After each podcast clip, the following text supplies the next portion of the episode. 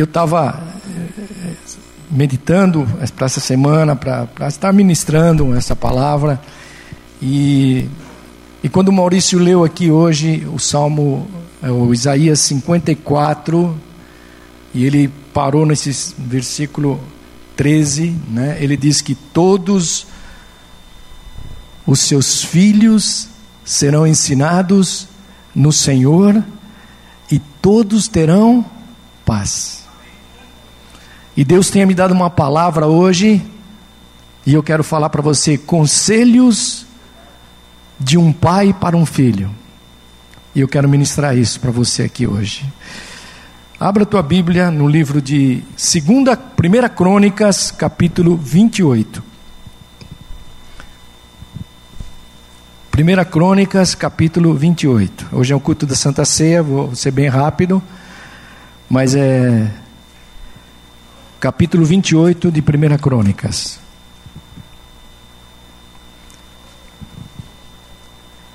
É, resumindo aqui, fazer um resumão rápido, antes da gente ler dois versículos que eu quero ler com você. De, Davi, esse capítulo 28 é, fala dos planos de Davi para o templo.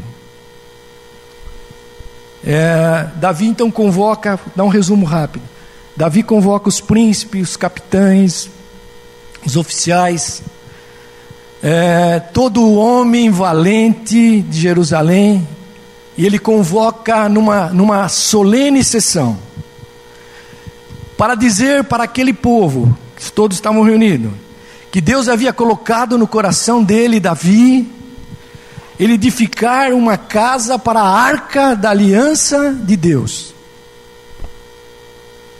Davi tinha feito todos esses planos, conjurado tudo no seu coração, fazer uma casa para a arca da aliança de Deus.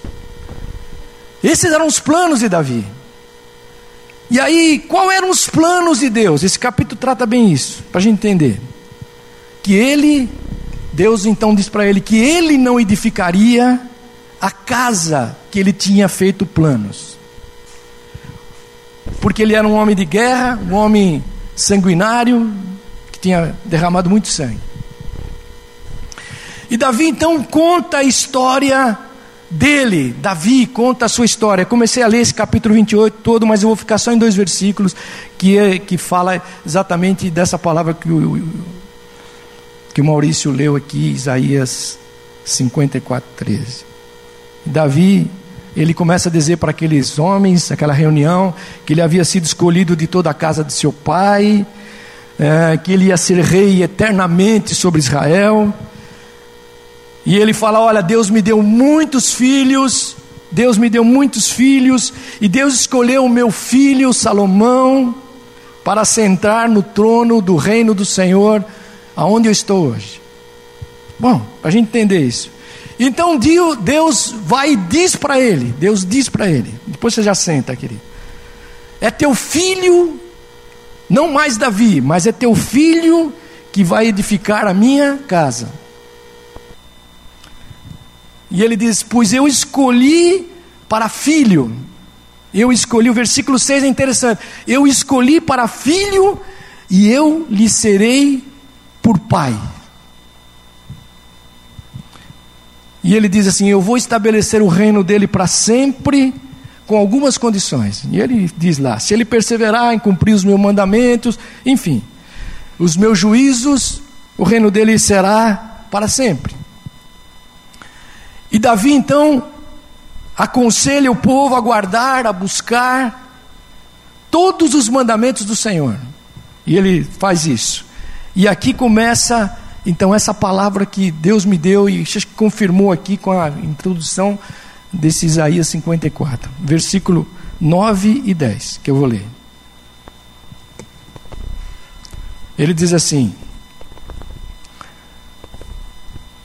Agora Davi dando conselhos espirituais para o seu filho Salomão. Ele diz assim: Meu filho, Reconheça o Deus do seu pai e sirva-o com todo o coração e de livre e espontânea vontade.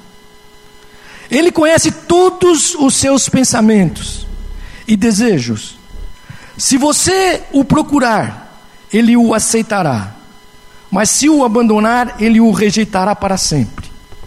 Versículo 10, que é os dois que eu vou ler.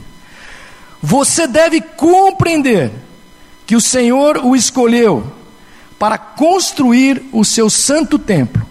Portanto, seja forte e mãos à obra, e fazes a obra. Senhor, nós pedimos agora, Senhor, que teu Espírito Santo, Senhor, tenha total liberdade na minha vida, na vida de cada um de nós que estamos aqui, ó Deus. E nós abrimos o nosso coração para sermos, Senhor, enxertados com a semente da tua palavra, Senhor. E ela possa, Senhor, produzir neste dia a tua palavra, produzir os frutos e os teus propósitos e o teu amor em nós, ó Deus. Por isso, Senhor, nós te louvamos por esse tempo, te agradecemos, Senhor, por, essa, por esse momento, Senhor, que tu concede para nós como igreja, como corpo. E a tua presença, Senhor, esteja na vida de cada um de nós aqui, ó Deus. É o que nós oramos agora a ti, adorando e te louvando no nome de Jesus. Amém. Glória a Deus. Pode sentar, querido, em nome de Jesus. Bom, então entendi aqui, querido, que é, eu quero me prender um pouco nisso aqui, isso falou muito comigo. O conselho espiritual de um pai que era Davi para o seu filho Salomão. É, e eu estava orando essa semana, querido, e vim, e vim com essa expectativa aqui nesta manhã nesse culto da Santa Ceia, culto de comunhão, é, que Deus gere no meu coração um legado de fé, querido. Que Deus gere no nosso coração um legado de fé para a nossa vida, para a nossa família, para que a gente possa deixar é, algo, não só bens materiais, mas deixarmos um legado poderoso de fé que possa gerações depois olhar e dizer: olha, essa é a base de sustentação da minha vida. Bom, por que, querido? Porque uma verdadeira bênção é, que uma geração tem, que nós temos, é aquilo que nós podemos passar para gerações seguintes. É aquilo que eu vou deixar para os meus filhos, meus, meus queridos que estão perto. Uh, e Deus nos dá esse trecho aqui que nós lemos, se você depois ler todo o capítulo 28, esse era Davi, querido. Esse era Davi, rei de Israel, é, que passava em vida, não morto, agora em vida. Ele estava ainda no trono, ele estava passando o comando da nação para o seu filho Salomão. Estava passando comando para ele. Olha, mas eu fui entender aqui quando comecei a ler, e esses dois versículos que me, me pararam aqui, eu quero compartilhar esses dois versículos mesmo. Davi não queria apenas passar o reino para Salomão. Ele não queria só passar a coroa de rei para Salomão, seu filho. Não. Nem a autoridade que ele tinha. Ele não queria só isso. Ou os seus bens, ou seu legado político como rei. Não. Havia uma bênção. Eu fui entender aqui, havia uma bênção que ele desejava transmitir para o seu filho. Uma bênção que era, que seria, vamos dizer assim, é, efetivada na vida do seu filho, é, para que ele pudesse usufruir desse versículo de Isaías 54, 13, onde haveria paz todos os dias da sua vida para Ele. Você está entendendo isso, querido? Então hoje, hoje é uma, essa nossa geração, a minha geração, a tua geração, né? Nós mais velhos, outros mais novos, nós estamos tentando passar alguma coisa para outra geração. Uma bênção, uma bênção que depende de certas condições é, que precisam ser atendidas por nós, cada um de nós que vivemos, fazemos parte dessa geração E que Deus quer que a gente não fique só nessa coisa material, mas que ela transmita um legado de fé, que não vai se perder na vida dos nossos filhos, né?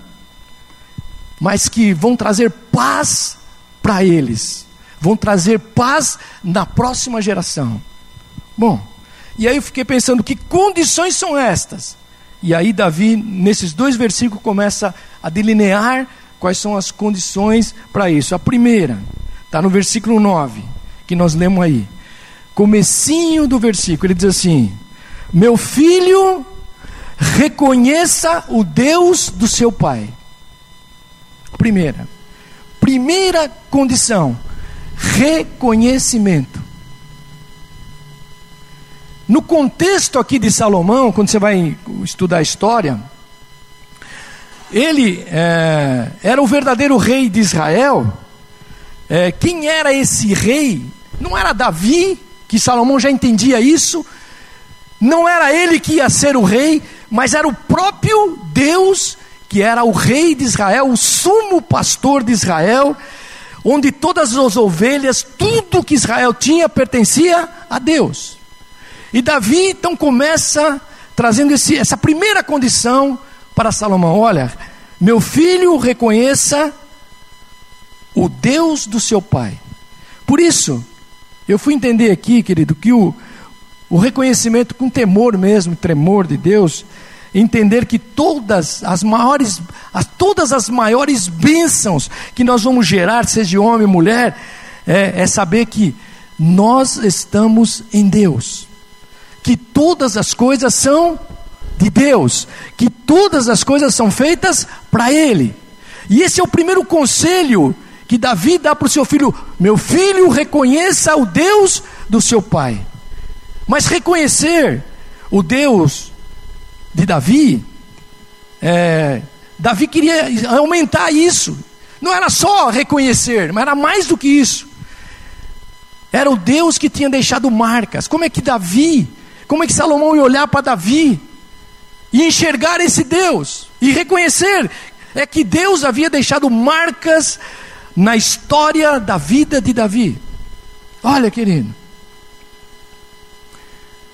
E eu fiquei pensando assim: Davi não era perfeito. Você sabe a história de Davi.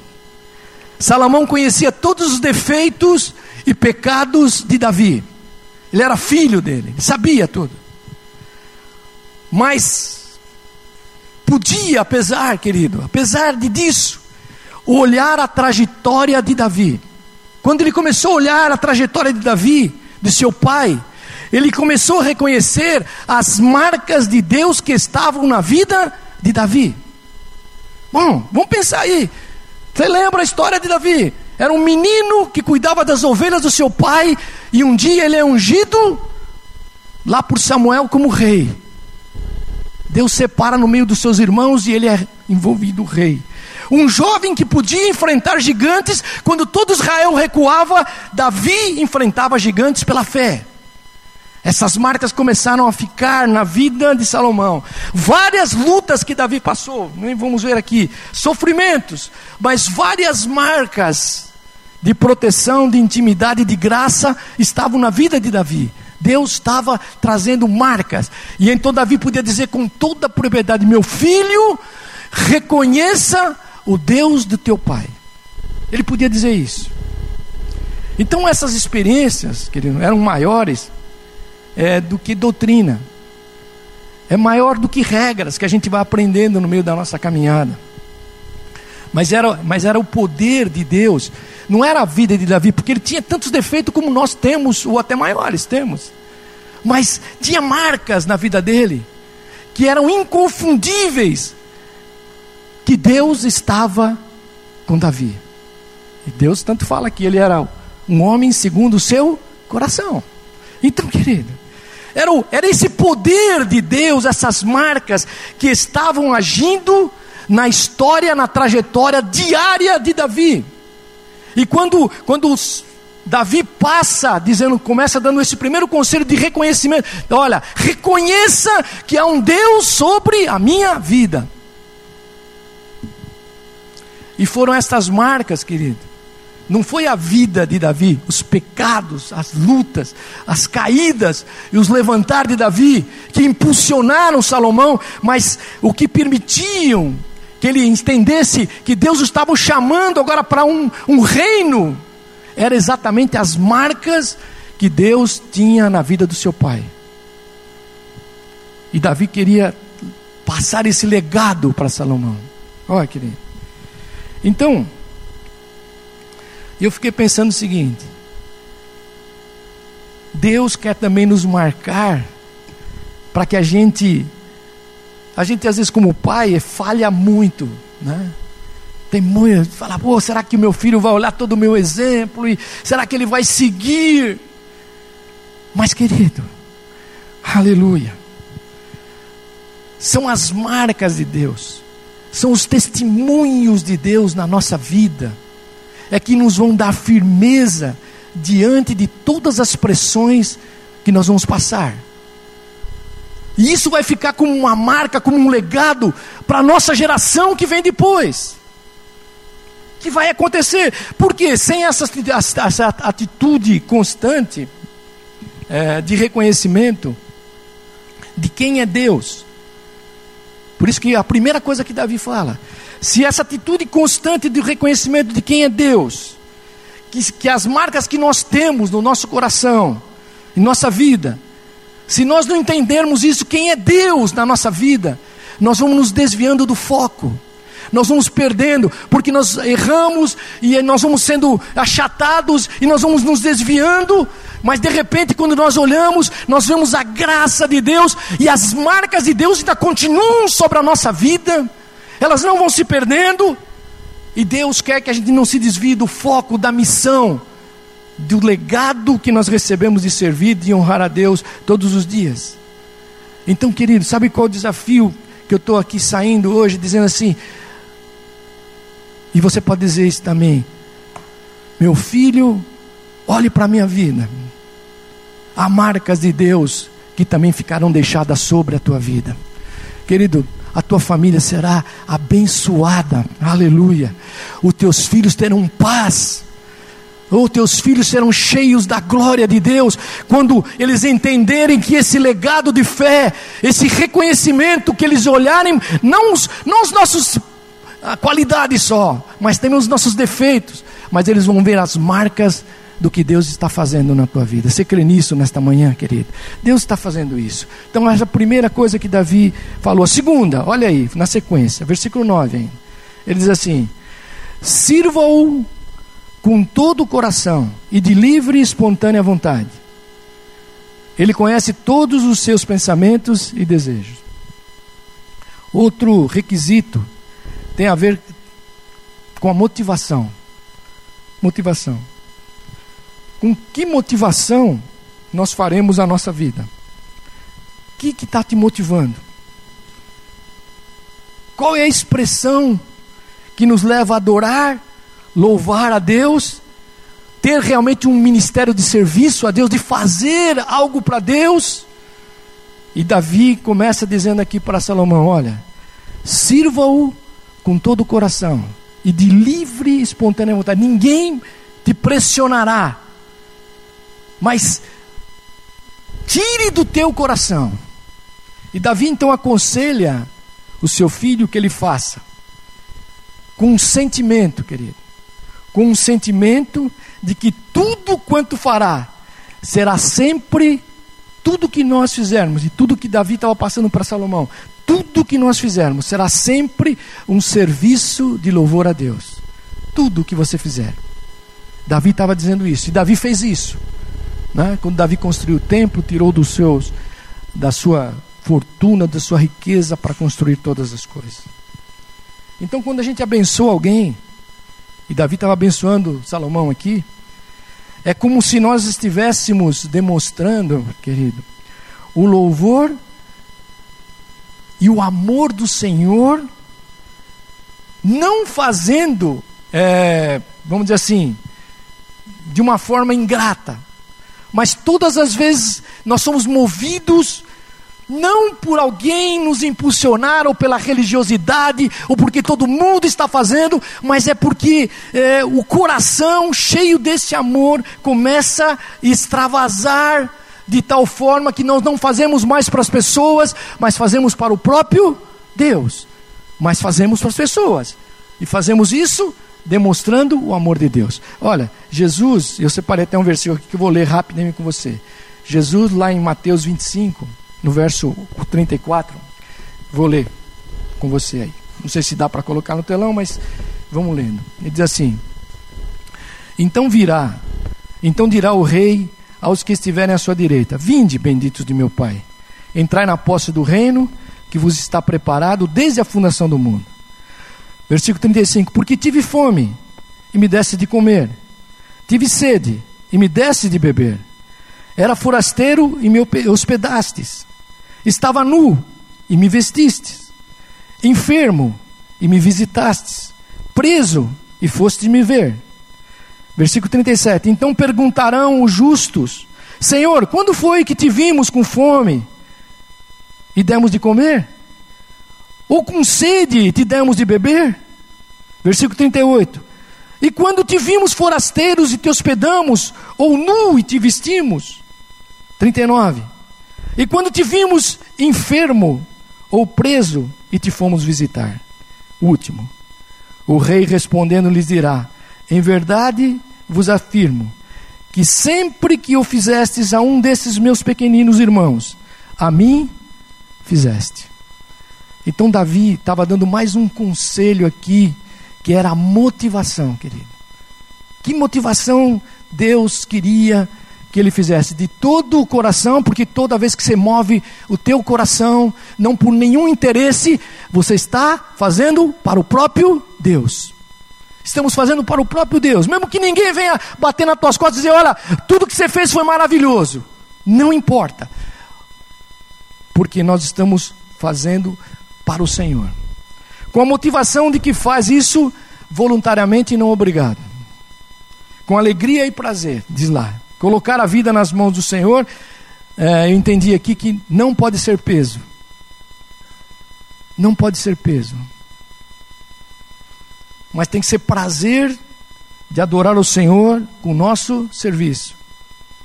Todo ministério que é peso também não é louvor que Deus aceita.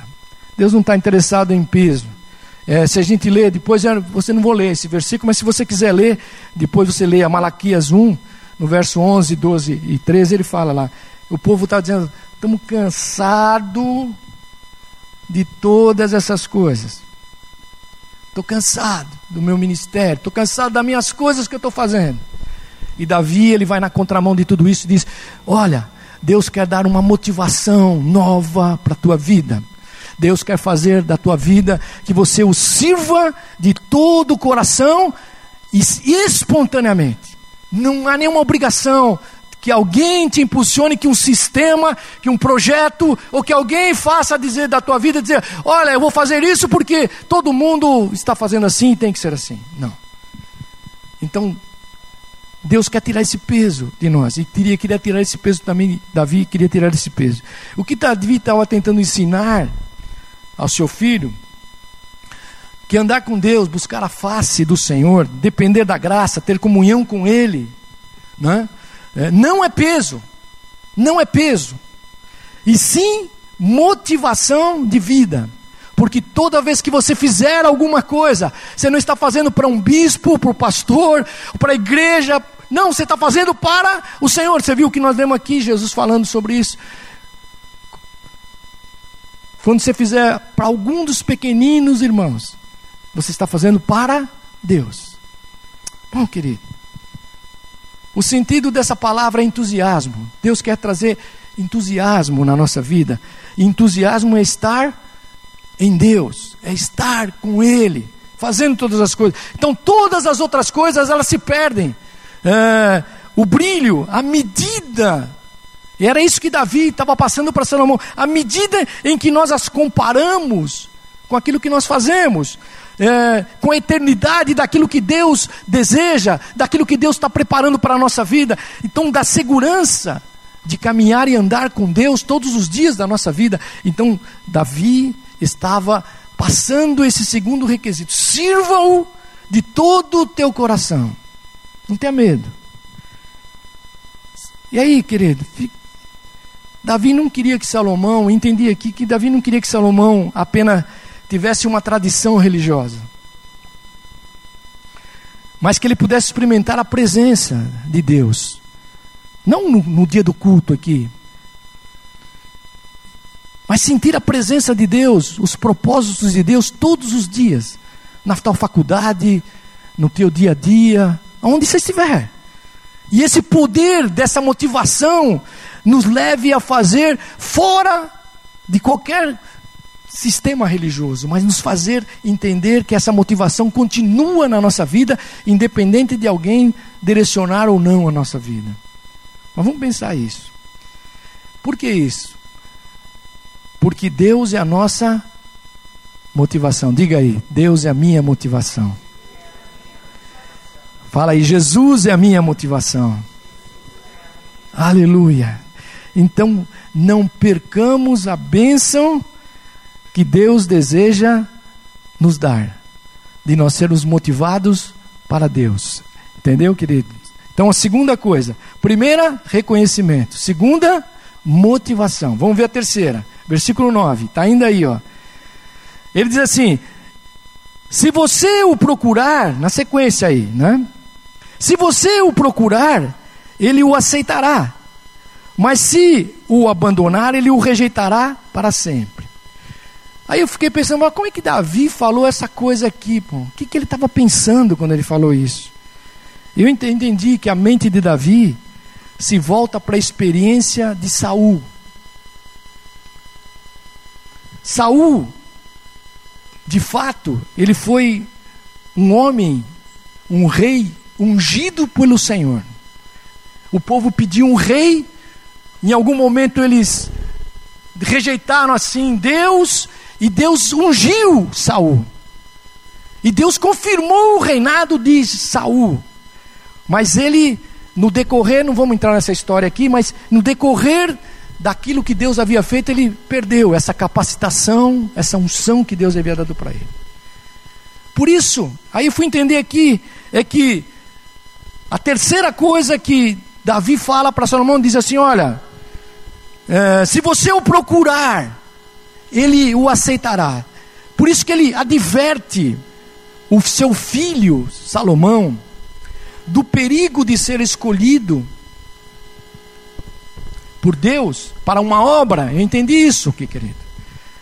E no meio desse caminho, perdermos essa motivação, essa capacitação e nos rendermos e nos desqualificarmos para aquilo que são os propósitos de adoração a Deus. Por isso, a chave para manter a capacitação, essa unção de Deus, é o que? Buscar ao Senhor. Era o terceiro requisito aqui. Busque ao Senhor. Ele diz: busque ao Senhor. Aleluia. Se você o procurar, Ele te escutará você o achará. Então, querido, sabe, Deus ministrou isso no meu coração. É que eu não, para mim, eu vou falar para mim, que eu não me conforme mais com aquilo que eu já experimentei, querido.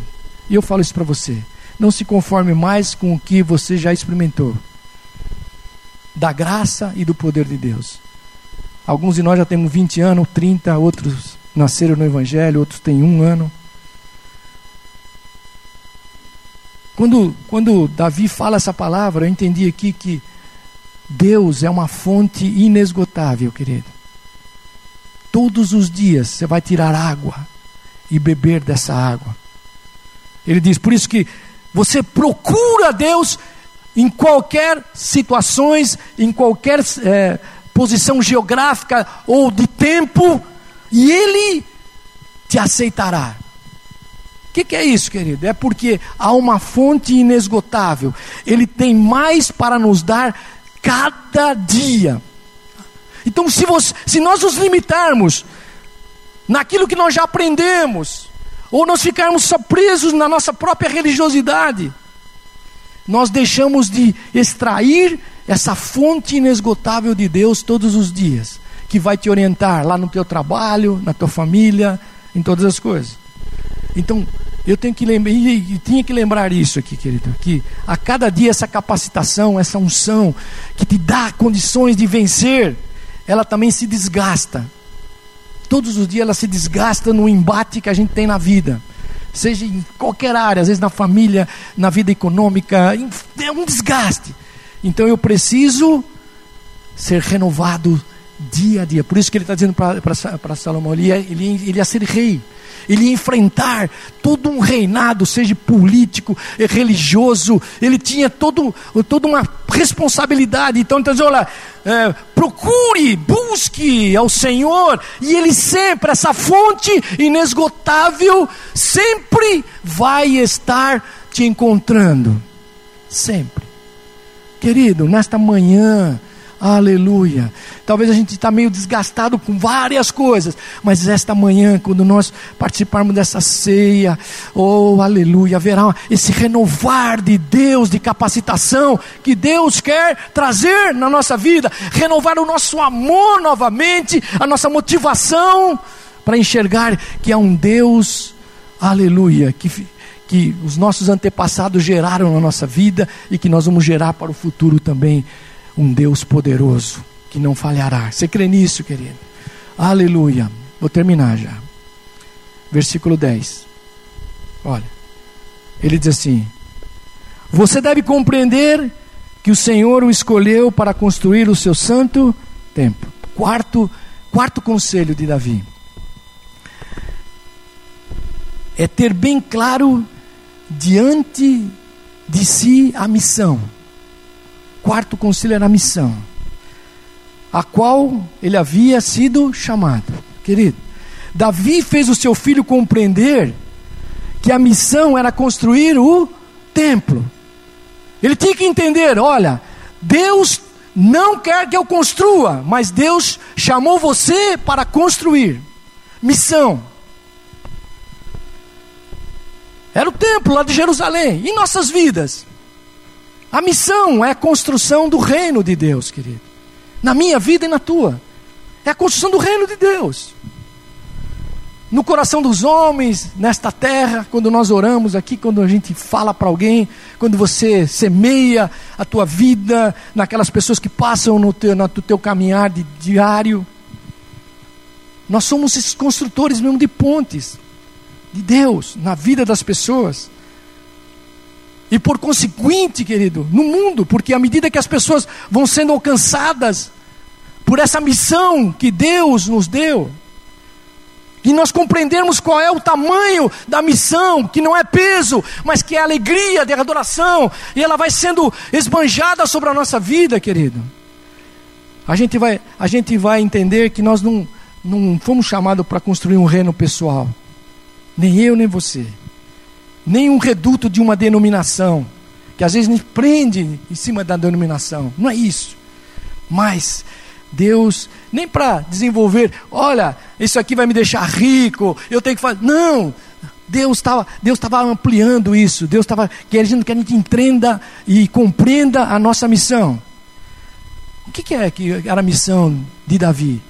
Deixar um legado na vida de Salomão para que o reino que Deus havia dado a Davi nunca mais saísse, para sempre. Aleluia. E ele foi lá em Jesus. Então, querido, eu entendi o seguinte, falei para mim mesmo: esta é a minha missão. Diga aí para o teu irmão aí: esta é a tua missão. Essa é a tua missão, querido.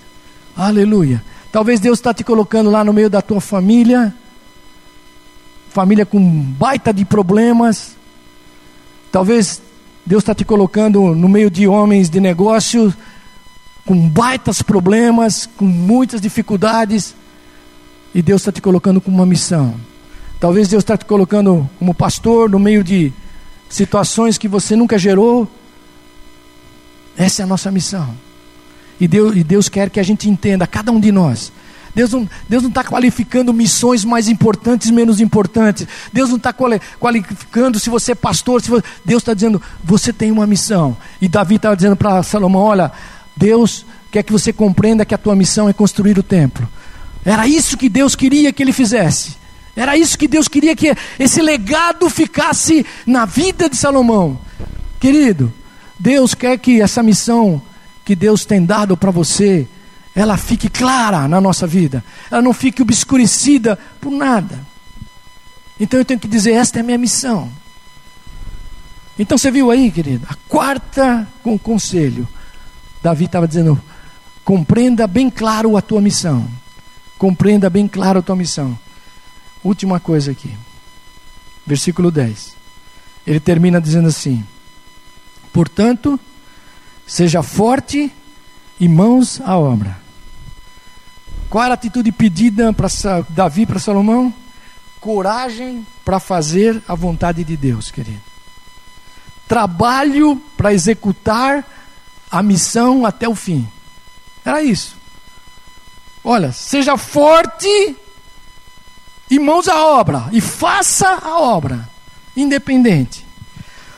Aí eu vi, lembrei de um versículo lá em Timóteo, quando Paulo fala para Timóteo, no capítulo 2 Timóteo 4, 5, ele diz assim: Tu, porém, se sóbrio em todas as coisas, suporta as aflições e faz o trabalho de um evangelista e cumpre cabalmente o teu ministério, o teu serviço, a tua missão. Cumpra cabalmente, independente de quem for, querido. E eu termino aqui, vamos ter a ceia, vou terminar aqui. Para a gente orar aqui hoje, querido. Nós que somos, nós estamos na mesma caminhada. Não há, não há diferenciação. Um é pastor, outro é. Não, nós somos servos. Todo mundo aqui é, nós somos servos do Senhor. Na jornada do reino de Deus. E é nesse sentido que você e eu sejamos animados nessa manhã. A gente orar aqui pelo Espírito Santo a fazer parte de uma geração, querido, que vai dar tudo de si e a si mesmo. Você ter essa consciência que você possa fazer tudo que você puder para gerar na próxima geração, na vida do outro, mas gerar também na tua própria vida na tua própria vida, querido. A fim de que, que os anos que virão aí para frente, a gente olhe o nosso país, olhe a, a nossa família e possamos reconhecer como, como, como, como o Senhor trabalhou em tudo isso. Como esse legado frutificou na vida deles. Aleluia. Eu lembro, eu sempre já falei aqui, eu tinha uma prima que era, era, ela, ela servia a Deus. E o marido dela não servia a Deus. Ele era um cara alcoólatra. E ele, por muitas vezes, ela falava de Deus para ele. Quero saber desse Deus. Não quero nem ver esse Deus. Mas ela, ela foi gerando. Mas quando ele olhava para a vida dela, essa minha prima, que tinha muitos filhos. Ele via as marcas de Deus na vida dela. E aquele homem, por mais duro que fosse, ele tinha, ele tinha consciência de que havia marcas de Deus na vida dela, da sua mulher. Até que um dia ele entra embaixo de um carro, carro humano, e o macaco lá do que ele tinha erguido lá caiu e ele ficou prensado lá embaixo do carro. Ficou lá. Precisou um grande esforço de muita gente para levantar aquele carro e tirar aquele homem debaixo daquele carro. E ele vai para o hospital. E lá no hospital no meio de toda aquela dor. Aleluia. Deus o visita. Não foi a igreja. Não foi a esposa. Deus o visita. Até hoje nunca ele, ele já faleceu agora, mas ele nunca falou o que aconteceu. Ele diz: Deus me visitou e me fez enxergar marcas na vida da minha esposa. Aleluia. E ele sai daquele hospital. E a primeira coisa que ele faz, ele diz para ela: Eu quero esse Deus. Eu quero esse Deus. Ele vai naquela, naquela reunião que a esposa sempre ia, por anos a esposa sempre foi sozinha. Ele entra com ela. E naquela noite, ele entrega a sua vida para Jesus. Aleluia. Ele coloca a sua vida para Jesus e serviu Jesus por muitos anos. Então nós fomos chamados, querido, entendi aqui, nós somos chamados para esse reino espiritual, para construir essas pontes com essas marcas. E Davi queria passar isso para Salomão. Vou terminar aqui. Aleluia. Hoje nós podemos orar aqui, querido, ter a oportunidade de, de repetir esses versículos. Meu filho, reconheça o Deus do seu Pai e sirvam com todo o coração e de livre e espontânea vontade. Ele conhece todos os seus pensamentos e desejos. Se você o procurar, ele o aceitará. Mas se o abandonar, ele o rejeitará para sempre. Você deve compreender que o Senhor o escolheu para construir o seu santo templo. Portanto, seja forte, mãos à obra. Amém, querido? Vamos ficar em pé? orar a Deus. Eu vou passar para o bispo Maurício. Eu entendi que a gente tem que começar a viver essa verdade. E Deus nos ajudará a fazer a diferença na terra que nós estamos, querido. Eu preciso receber essa bênção que essa geração está passando para que eu possa também transmitir para outro. E entendi, querido, que não é uma bênção oriunda da perfeição. Quando eu ficar perfeito, quando eu não pecar mais, eu vou fazer. Não, essa bênção não é oriunda da nossa perfeição, querido. Mas é quando nós perseveramos, peregrinamos, às vezes num deserto terrível de vida, a gente consiga entender não é uma bênção construída pelas ilusões. Não. Mas é fruto de quando nós percebemos de que a vida precisa ser vivida na perspectiva do Deus eterno, Deus poderoso. Você crê nisso, querido? Essa bênção tem nome. Ela se chama Jesus Cristo, Senhor e Salvador das nossas vidas. A quem nós temos que buscar de todo o coração a gente nunca deixa de reconhecer quem é o Senhor. Por isso que a Santa Ceia diz: em memória de mim, fazer isso. Então, quando você pegar o cálice, a gente está reconhecendo que Ele é o Senhor da nossa vida, Ele é o Deus da nossa vida. Ele diz: sirva a Deus de todo o teu coração, Ele nos conhece. Lá, acho que, não sei se é Lucas ou Mateus, disse: buscai e achareis o Senhor. Batei e as portas serão abertas. Pedi, aleluia, tudo será dado. Então, querido, nesta manhã, aleluia, Deus está discernindo a tua missão, a minha missão. Aleluia. Deus abre o meu entendimento aqui hoje. Aleluia. Ele diz: levanta, ser forte e corajoso. Ele disse lá para Josué, acho que foi o Gabriel que falou aqui. Não se apavore, não tenha medo. Eu te chamei e estarei com você. Aleluia. Nesta manhã, vamos orar agora. Eu já vou passar aqui para o Bispo Maurício. Ore com alguém aí do teu lado, querido. Aleluia. Pegue na mão dele aí, olhe, olhe nos olhos dele. Aleluia. Olhe no, nos olhos do teu irmão. Talvez talvez você seja mais velho, o outro mais novo. Há, uma gera, há, há gerações aqui hoje. 60, 50, 20, 10. Há gerações. Aleluia. Aleluia. Glória a Deus. Ore aí, ore pelo teu irmão agora. Aleluia. Para que em nós haja se, se liberar de reconhecimento quem é Deus na nossa vida. Aleluia Ele está sobre a nossa vida. Aleluia. Ore pelo teu irmão, dizendo: O Senhor te motive aqui nesta manhã. Haja motivações novas de Deus. Aleluia. Aleluia. Oh, aleluia. Levanta é, a oração e diz: Olha, continue buscando, continue batendo, continue pedindo. Deus te escutará. Aleluia. Não desanime, ser forte. Aleluia. Entenda a tua missão. Fala, Deus tem uma missão para você. Oh, aleluia. Enquanto nós oramos e abençoamos, nós louvamos a Deus aqui. Aleluia. Oh, aleluia. Eu quero, eu quero sentir essa presença de Deus que está aqui nesse lugar sendo derramada em amor sobre a tua vida, sobre capacitações novas, sobre unções novas que Deus está trazendo que nesta manhã, Senhor, faz isso na minha vida, ó Deus. Faz isso na vida da tua igreja, Senhor. Libera, Senhor, a unção do teu espírito sobre nós, ó Deus.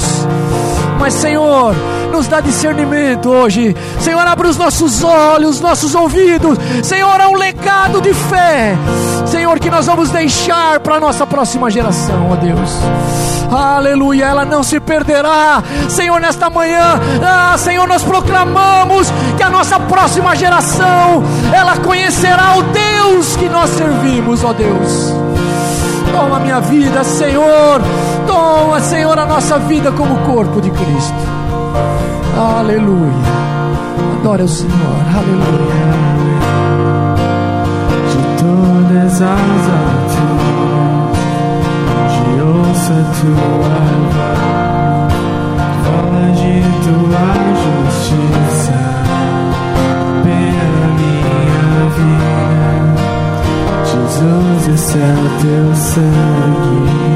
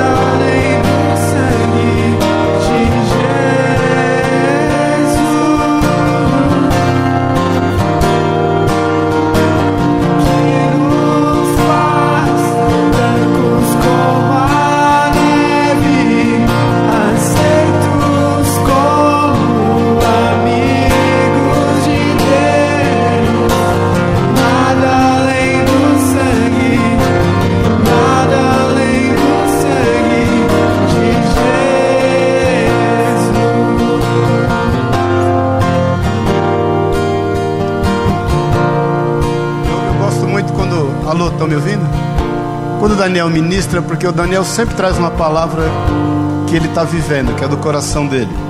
Não é algo enlatado, né? Às vezes a gente se depara com algumas ministrações enlatadas. E eu sei que o Espírito de Deus quer falar mais conosco sempre. Nós temos um Senhor, amém, irmãos? Isso tem que ser reconhecido. O nosso papel, e entendo esse Senhor, é servi-lo. E fazemos isso de forma voluntária. O nosso papel também é buscá-lo. E servindo e buscando e reconhecendo esse Senhor, nós temos que entender que nós temos uma missão. E para que a gente cumpra cabalmente a missão e a missão sempre se dá naquilo que a gente pode oferecer a outros, nós precisamos ser fortes. Agora, isso tudo desmorona, sabe quando? Sabe quando a gente fraqueja? Sabe quando a gente se desvia da missão? Sabe quando a gente deixa de buscar? Quando a gente deixa de servir? quando a gente esquece que tem um Senhor. É esse Senhor que nos une e faz ser quem somos. Eu estava meditando aqui, nós vamos celebrar a ceia.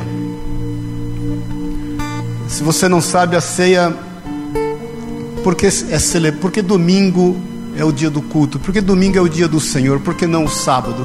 Porque para nós todos os dias é dia do Senhor e todo dia descansar no Senhor, amém, queridos? Porque o Senhor se deu por amor a nós no domingo. E a igreja sempre que se reuniu, toda reunião, todo culto, eles celebravam a ceia. Depois, algumas igrejas tradicionalmente começaram a celebrar aos domingos, e depois, uma vez por mês aos domingos. O México agora foi assolado pelo terremoto, e você pode ter certeza que muitos, muitas edificações como essa aqui vieram abaixo. E você pode ter certeza que o fato de alguns prédios terem vindo abaixo não impediu de alguns irmãos e nossos irmãos estarem reunidos agora, celebrando a ceia, que talvez por tradição escolheram celebrar no segundo domingo do mês como nós. Você pode ter certeza que alguns irmãos lá estão sem comunicação, o WhatsApp caiu, o celular não funciona, o e-mail não chega. Mas eles conseguiram se ajuntar. Você vai ter notícias disso. Alguns irmãos que as igrejas e os templos foram assolados pelo furacão lá no Caribe e que pode estar assolando algumas, alguns, algumas igrejas lá, porque alguns irmãos teve um êxodo agora de Orlando que foram para o norte, muitos estão em Atlanta, até minha filha está em Atlanta, esteja orando junto com Elias, com Angélica, com Tico, nós estamos orando. E, mas você pode ter certeza que esses irmãos estão, dando, estão, eles estão conseguindo se reunir em torno da ceia do Senhor. Sabe por quê? Porque nós temos um Senhor. Glória a Deus que o Brasil não é alvo de terremoto ou de furacão, mas se um dia acontecer uma catástrofe e você vier aqui na rua Morato Coelho 747 e não tiver nem a placa da rua, porque placa de igreja nós já não temos você vai dar um jeito e vai saber que a gente está reunido em algum lugar. Algum lugar nós vamos estar reunidos. Sabe por quê? Porque nós temos um Senhor. É Ele quem faz gestão disso tudo. E porque nós temos esse Senhor que nós estamos reunidos para servi-lo que nós estamos reunidos para buscá-lo, é porque nós entendemos que há em nós uma missão quando a gente sai por aquelas portas, porque aqui a gente não está para ser igreja, aqui nós estamos aprendendo a ser igreja fora daqui. É por isso que nós buscamos força. Então, eu creio que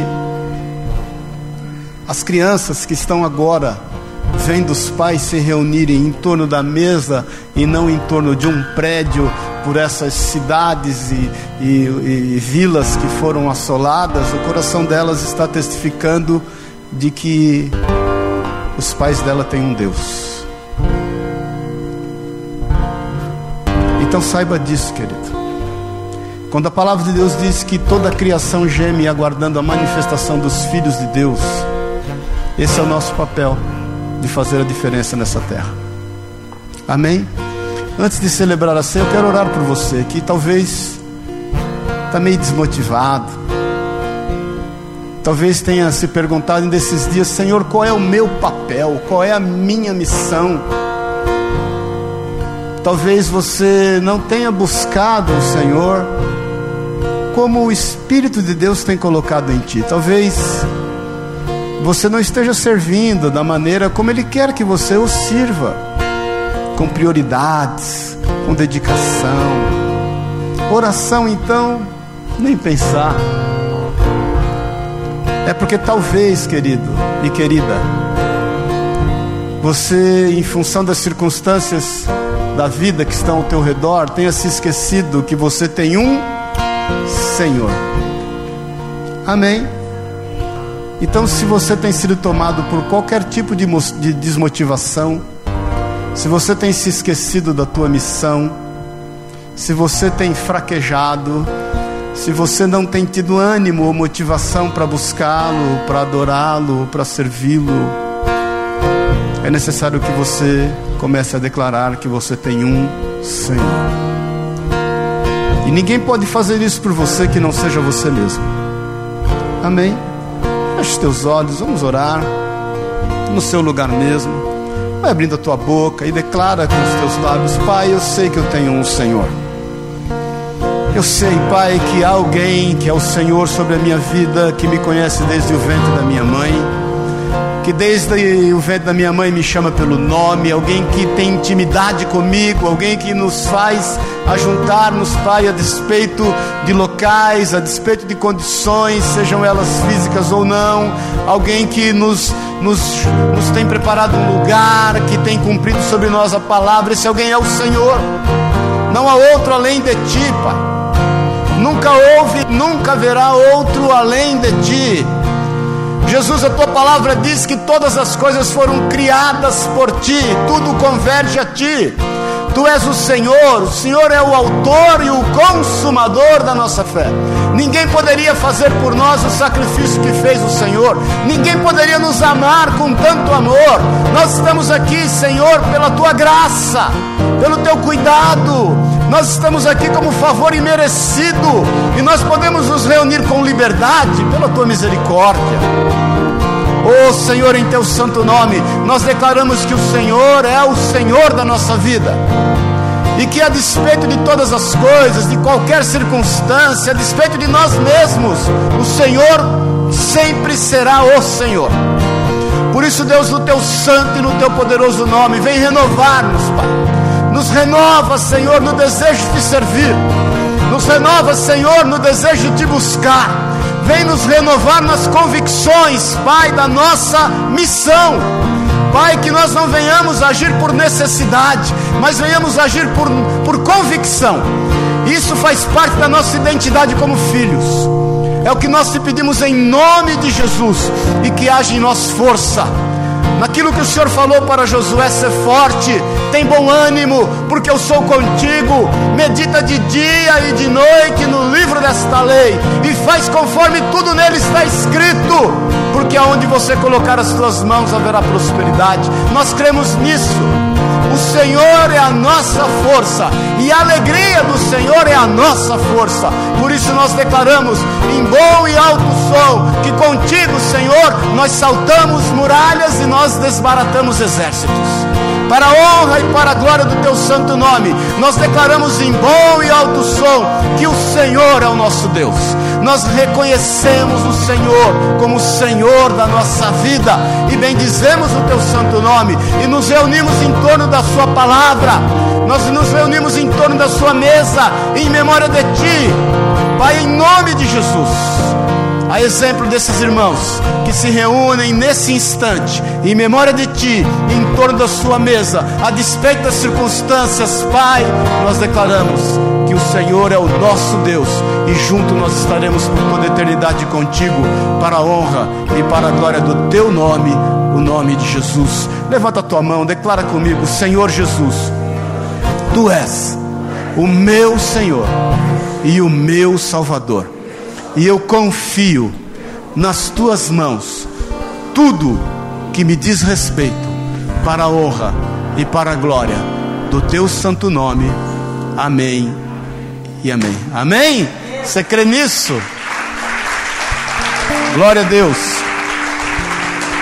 Eu quero celebrar. Eu estava vendo esse menorá aqui, irmão. Isso aqui é um menorá. É, a gente não tem por tradu... prazer menorá ou um candelabro. Nós, a gente coloca isso não é só como um adorno, nós não temos também uma cultura judaizante, tá?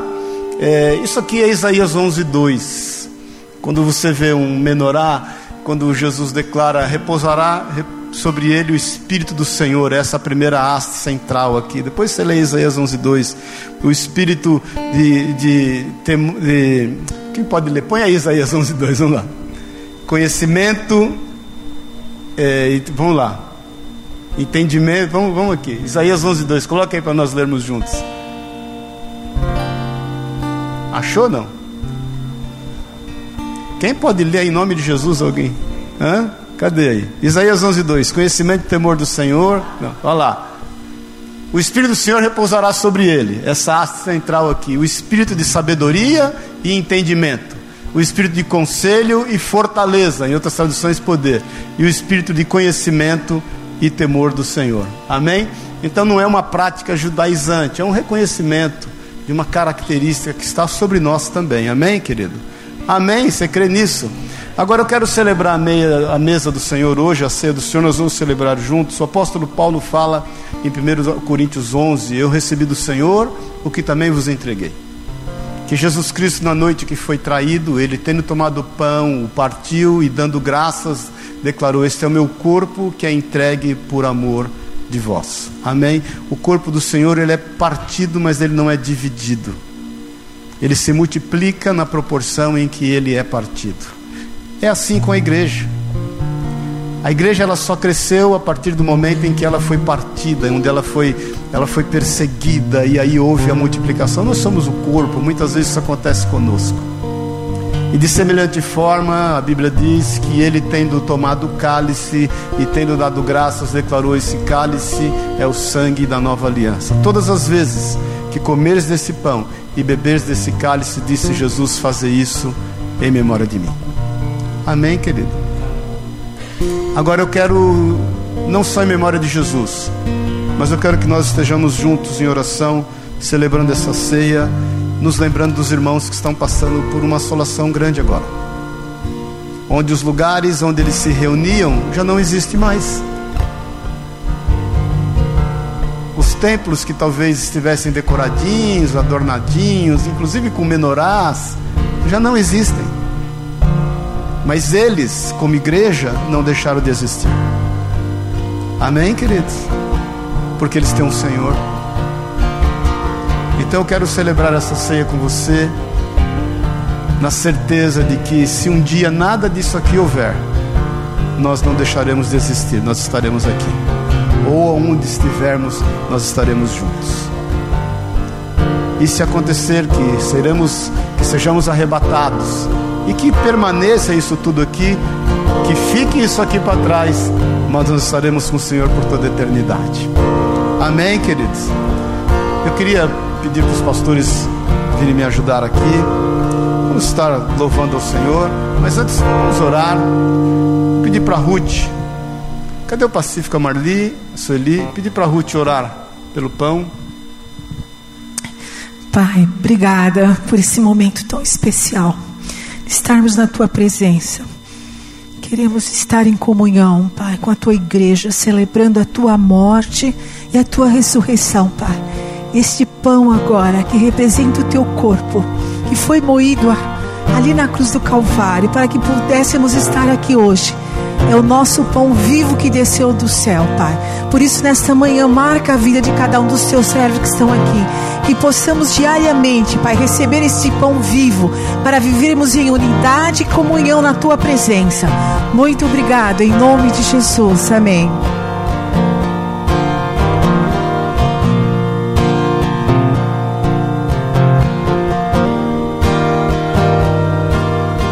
Senhor Jesus, nós te louvamos, Pai, te agradecemos, Senhor por fazermos parte, Senhor, da tua família, porque um dia, Pai, o Senhor nos resgatou, Senhor. Pai, esse suco de uva que representa o teu sangue derramado ali na cruz, Senhor. Pai, muito obrigada pelo sacrifício que o Senhor fez por nós, Pai. Deus, nós nos alegramos por, Pai, fazermos parte, Senhor, desta ceia, porque sabemos, Pai, que isso é um cumprimento das tuas promessas, Pai. Isso alegra o nosso coração, porque sabemos, Pai, que através disso o Senhor vai cumprir todas as promessas nas nossas vidas, Pai. Deus, que através, Pai, desta ceia nós possamos ser fortalecidos, Pai, para cumprir a nossa missão, o chamado que o Senhor tem para nós, porque a tua volta é breve, Pai, e nós temos que falar do teu amor, Deus, e fazermos a diferença nesta geração, Pai. Nos capacita, Senhor, e nos usa poderosamente. É o que nós te pedimos e já te agradecemos em nome de Jesus. Amém. Amém? Vamos louvar ao Senhor. Sai do teu lugar.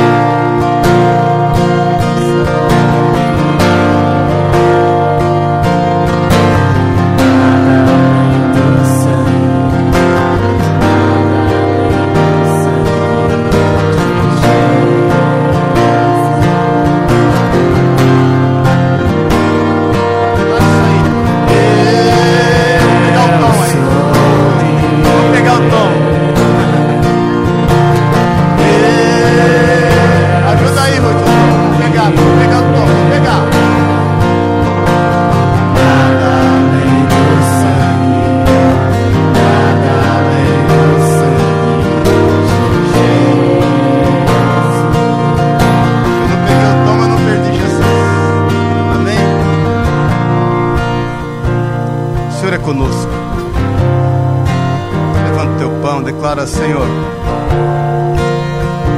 Obrigado porque. Declara, obrigado porque. O Senhor entregou-se por amor da minha vida. E eu te louvo pelo privilégio de ser teu filho e em memória de ti e em solidariedade para com aqueles que se reúnem agora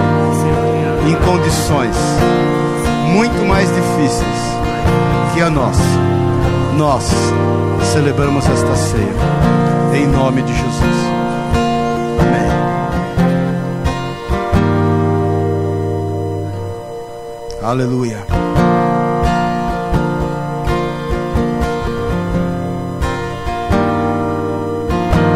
Declara, Senhor Jesus, ninguém faria por mim o que o Senhor fez. Derramou o seu sangue sem mácula, por amor da minha vida. Por isso, Deus, na autoridade do teu nome e na condição teu filho, eu celebro hoje esta ceia e declaro: Maranata, ora vem, Senhor Jesus. Amém?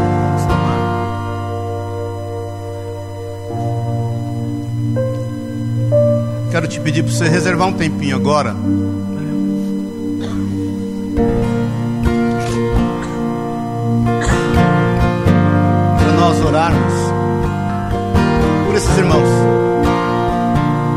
Lá no México, no Caribe, que foram alvos dessa catástrofe e que estão buscando ao Senhor de forma fiel. Amém, queridos? Vamos orar. Gostaria que você fizesse um grupinho aí com pessoas que estão ao seu lado. Dois, três irmãos. Amém? Amém, irmãos? Pai querido, em nome de Jesus, nós levantamos a Ti um clamor como Tua igreja. Pai, em busca do Senhor, por aqueles que estão agora, Senhor, passando essa dificuldade, muitos que estão sem casas, muitos Deus que não conseguem achar os seus parentes, os seus amados, muitas pessoas, Pai, que passam agora por falta de alimentos, de água, por nenhum tipo de condição, e são nossos irmãos. Pai, em nome de Jesus, dá ordem aos teus anjos em favor de cada um deles, Pai. Pai, em nome de Jesus, que eles estejam buscando ao Senhor em todo tempo, em qualquer circunstância. Nós sabemos que o Teu Espírito Santo é quem está agora agindo na vida deles, Pai. Pai, em nome de Jesus, afofa o leito daqueles que ficaram enfermos por causa dessas catástrofes agora. Consola o coração daqueles que perderam pessoas amadas e queridas. Conforta as vidas daqueles que perderam bens materiais e que agora os olhos deles estejam voltados para aquilo que realmente é prioridade nas suas vidas. Vai em nome de Jesus, descansa o coração e dá paz na vida daqueles aonde essa catástrofe ainda não chegou e pode chegar a qualquer instante. Vai em nome de Jesus, reúne a tua igreja, levanta dos teus servos, Senhor, levanta no coração das pessoas o desejo de servir umas às outras. Manifesta o teu cuidado, faz chover maná dos céus, faz chover recursos sobre essas vidas, Pai. A tua palavra diz que o Senhor traz à existência aquilo que não existe, que o Senhor abre portas aonde não há portas. Por isso, Pai, opera o teu milagre, que nós possamos ouvir testemunhos de milagres, que nós possamos ouvir testemunhos dos irmãos, Pai, declarando de anjos andando no meio deles, porque o Senhor é socorro bem presente na hora da angústia e no tempo da tribulação. Move, Jesus, o teu milagre. Manifesta-te no meio desse povo. Que o Senhor, Pai, possa estar compungindo as nações em favor dos teus filhos, para a honra e para a glória do teu santo nome. E que nós possamos, Pai, ouvir os testemunhos de bênção em meio a essa catástrofe, de milagres em meio a essa catástrofe. Pai, em nome de Jesus, para a honra e para a glória do teu nome, guarda, Senhor. Guarda os que estão em viagem, os que estão fora de casa, os que foram assolados no meio dessa catástrofe, aqueles que estavam ali, Senhor, naqueles hotéis das ilhas do Caribe. Senhor, o relato daquela irmã que viu os aviões chegarem e resgatarem os americanos, Senhor, e os brasileiros ficaram ali à deriva. Senhor, que o teu Espírito Santo esteja ali dando ordem aos teus anjos, esteja zelando e cuidando de cada um. Senhor, nos dá sensibilidade quanto à necessidade dessas pessoas. É o que nós te pedimos em nome de Jesus. E Senhor, nós te pedimos, prepara-nos para a tua volta. Prepara-nos para o grande dia do Senhor. Nós não sabemos quando será, mas prepara-nos, Senhor. Teu Espírito Santo, que é o nosso ajudador, que é o nosso companheiro, nos prepare.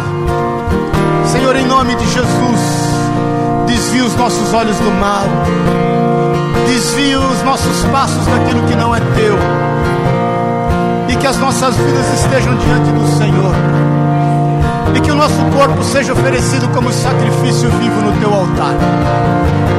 Pai, em nome de Jesus, que o teu Espírito Santo, Senhor, esteja reconciliando aqueles que estão fora dos teus caminhos e nos preparando como tua igreja para a tua volta.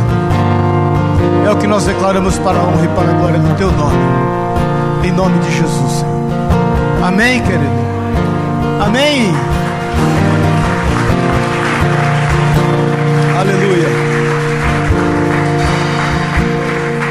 Esteja sensível, querido, à necessidade das pessoas. Amém. Que o amor de Deus, o Pai, a graça eterna de Jesus, nosso Senhor e Salvador, e que a companhia, a unção, o poder do Espírito de Deus te leve em paz. Vá em paz, em nome de Jesus. Amém. E amém. Amém, queridos. Deus te abençoe. A semana que vem eu começo a ministrar sobre o que pensar. Amém? Vamos pensar juntos acerca do que está acontecendo aí no mundo. Deus te abençoe e te guarde.